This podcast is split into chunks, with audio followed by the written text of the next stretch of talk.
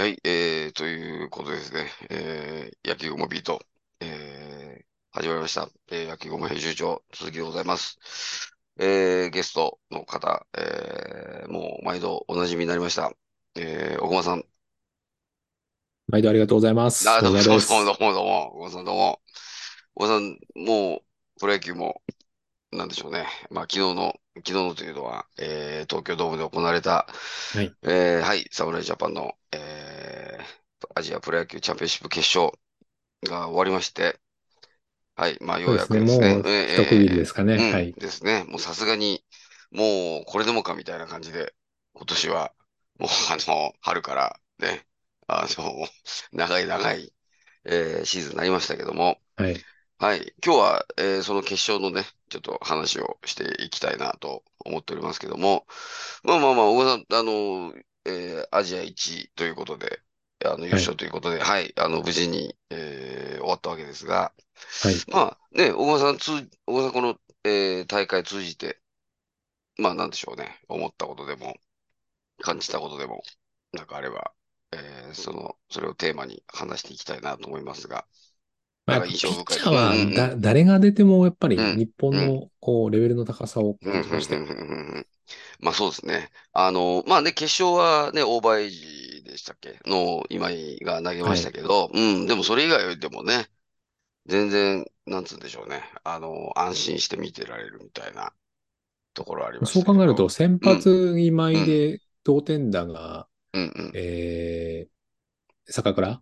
はい。だから、共にオーバーエイジがちゃんと活躍したっていうのは、やっぱり、こう、仕事をしてくれたっていうことではあるんですよね。そうですね。なんか、坂倉はやっぱり、なんでしょうね。あのー、首脳陣の信頼も含めて、うん、なんか今後の本当に侍の中心になってくんじゃないかみたいなね。まあだから、もう、うん、カープでも、もう、キャッチャーとして、はい。どっしり育て、育てるというか、もう腰へ据えるのかどうかも含めて、まあ、楽しみですよね、来シーズン。うん、そうですよね。まあ、でもやっぱりね、あの、キャッチャーでありながら、バッティングもっていうね、とこもありますからね。うん。いや、だからね、まあでも、まあなんでしょうね。まあもちろんケチつけるわけじゃないんですけど、はい。あのー、まあ打撃ですか。なんか、ね、うん、まあ見てて、見てて、まあもうちょっと、まあそうね、こう、スカッと勝ちたいじゃないけど、はい、まあ打ってほしかったな、みたいなところは、ちょっとまあ正直ね、ちょっと僕なんかは思うんですけど。まあ、うん。なね、要所要所でやってたけど、はいはい、ちょっと物足りなさもね。まあ、そのオーストラリア戦はガツガツやりましたけど、それ以外、こう、結構やきもきする展開も多くて。そうそうそうそうそうそうそう。なんかね、ちょっとそこが、まあ、あれですけど、まあ、まあどうなんでしょうね。まあでも、まあ、えー、全体的に、まあでもね、ホームランありだったりとかしましたけど、まあ、まあ今ね、ピッチャーの話出ましたけど、あのー、どうですか、野手で言うと、こう、この選手がいいとか、まあ、こう、インパクトあったな、でもいいですけど。いや、初戦のホームラン打った森下。うん、ああ、はいはいはい。勝負強さ。そうですね。まあまあ、インパクトとしては、当たりもすごかったですよね。うん。なんかね、森下、あの、なんでしょうね。もういろんな意味で持ってる選手みたいなとこはあるんですかね。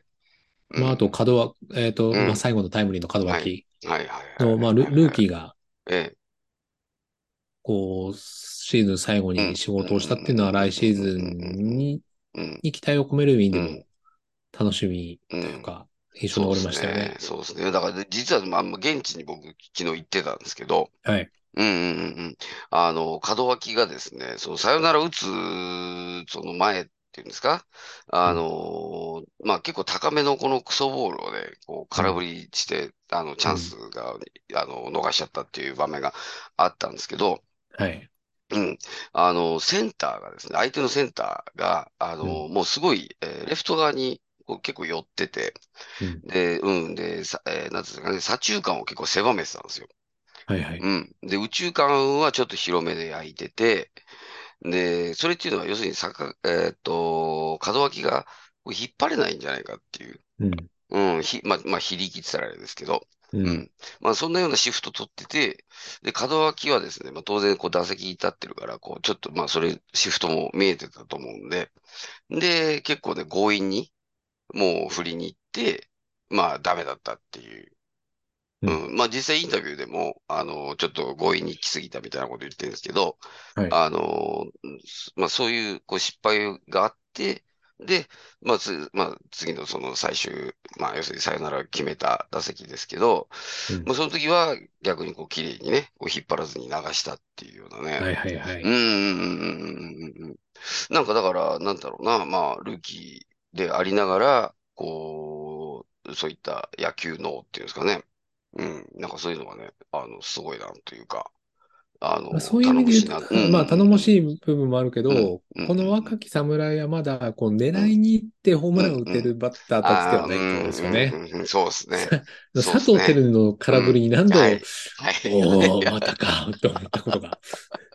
いや、そう、だから、牧が、あのー反撃ののろしのですね、一発を打った時は、まあ、はい。結構ね、あの、多分、こう、韓国のピッチャーが、こう、カーブで、こう、カウントをた稼いでたんですけど、多分はい。それをね、狙って仕留めたんですけど、あれはまあ、狙ったうん、でしょうね。あそうのエラーそうそうそう、の後だし。はい。そう、そう。で、牧はでも、やっぱり、ちょっとね、か格が違うって言ったら変だけども、うん。うん、今大会のその選手の中では、やっぱりね、あの、さすが春のね。WBC にも、やっぱうん、出てたって、そうそうそうね。っていうのがね、結構あって、で、そうですね、やっぱり、あの佐藤輝とかは、まあ、いい経験になったなっていう気もするし、なんかうん。犠牲フライかなんかあげた、ああ、最後に、最終戦ね。そうそうはいはい。そうそうそうそう。で、その時に、やっぱりベンチ戻るとね、こう、こう肩とか、こう、揉みふ、ほぐされたりとかしてて、うん。まあ、見た目でもね、やっぱりすごい緊張してる感はありましたよ。なんか、うん、あの試合見はい。てた時に。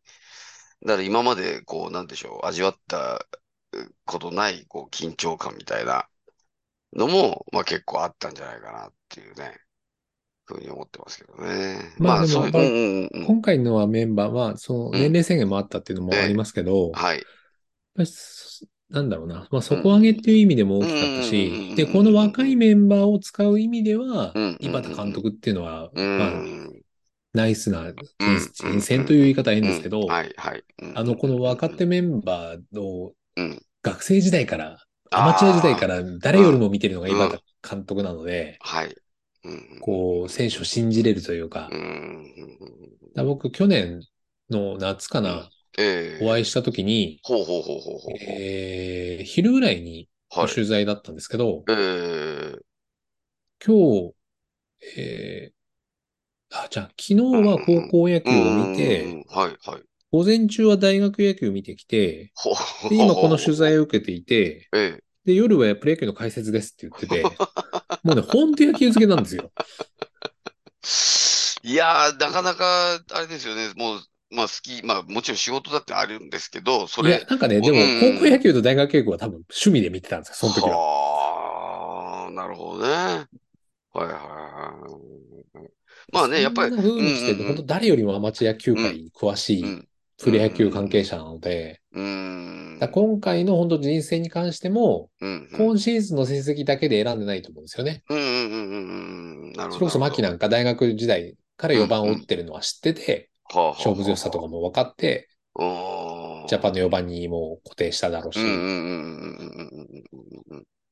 なるほどね。他のピッチャー陣うん、もね。その、成長具合とか、はい。そこから含めての今後の伸びしろも期待してこう選んだりうん、してると思うので、そういうこう、井端さんならではのうん、人選、キャステうん、ィング、うん、戦術っていうのはなんかうん、随所に出ていたのかなっうて気がしますよね。ん、そうですね。だから、確かにね、その、まあ、選手起用とか、まあね、そんな試合数が少なかったんで、まあ、なうん。かなか、なんでしょうね、こう、た、まあ、チャンスだったりがなかったかもしれないですけど、うん。ただでもやっぱりほら、なんだろうな、こう、まわ、基本的に守り中心みたいなところとか、はい。で、昨日も確かあの、代打でね、あの、バントさせたりとか、あ、うん。ここがね。はい。そうそうそうそうそうそう。だからなんか、あのーまあ、スモールベースボールじゃないとは言いながら、こう、なんだ、必要なところはそういう、ちゃんとき、こう決めて、あの、ランナー進めたりとかもそうですけど、あの、いいうん。感じで、こう、まあ、ホームランありの、あとはまあ、その今言ったような、あ送りバントありのみたいな、はい。うん、まあ、あの、いい感じでこう、スモールベースボールとか、まあ、ちょっとその、大味な野球したら語弊あるかもしれないけど、ホームランだったりとかが、こう、ミックスされた感じで、うん。うん、やっぱなかなかね、あのー、玄人好みの野球っていうんですかね。はいはい。うん、なんかそんな感じはしましたけどね。えーいやー、確かに。でも、これどうなんですかね。その、まあ、今後、まあ、えーっと、まあね、シーズンオフ入るんですけど、あのー日本代表監督、今のところは、あのー岩田さんで行くんですかね。えっと、来年、プレミア？うんうん。うんうん。ああ、そうあ、です、プレミアまでは井端さんなんですよね。うんうん。うんうんうんうんうんうん。まあ、じゃあ、あの、ヘッドコーチは、えーっと、金子誠とかはいますけど、あ、まあ、基本うん。今の人選なんじゃないですかね。まあだ問題ね。はその後ですよね。うん。うん、うん、プレミアもうん。優はい。勝しちゃった日にはもうはい。変える理由がないですから、その、いわ。噂されていうん。るはい。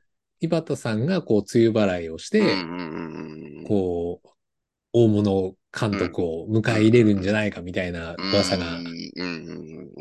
まあ、はい。あったりしますけども。だよね。ままああ、でもね、今回優うん、勝して、うん、来年のプレミアム優勝しちゃった日にはうん、変える理由がないですから、うん、井端さんを。うん。もう、まそんな思、ね、うん。大人の思惑はどこ行くんだっていうのが ちょっと逆に楽しみですよね。まあ、そうですよね。そうですよね。だむしろそれでね、変わっちゃった監督なんていうのは、あの、うん。逆に変なプレッシャーね、抱えながら行くっていうことにもね、なりかねないんはい。でね。うん。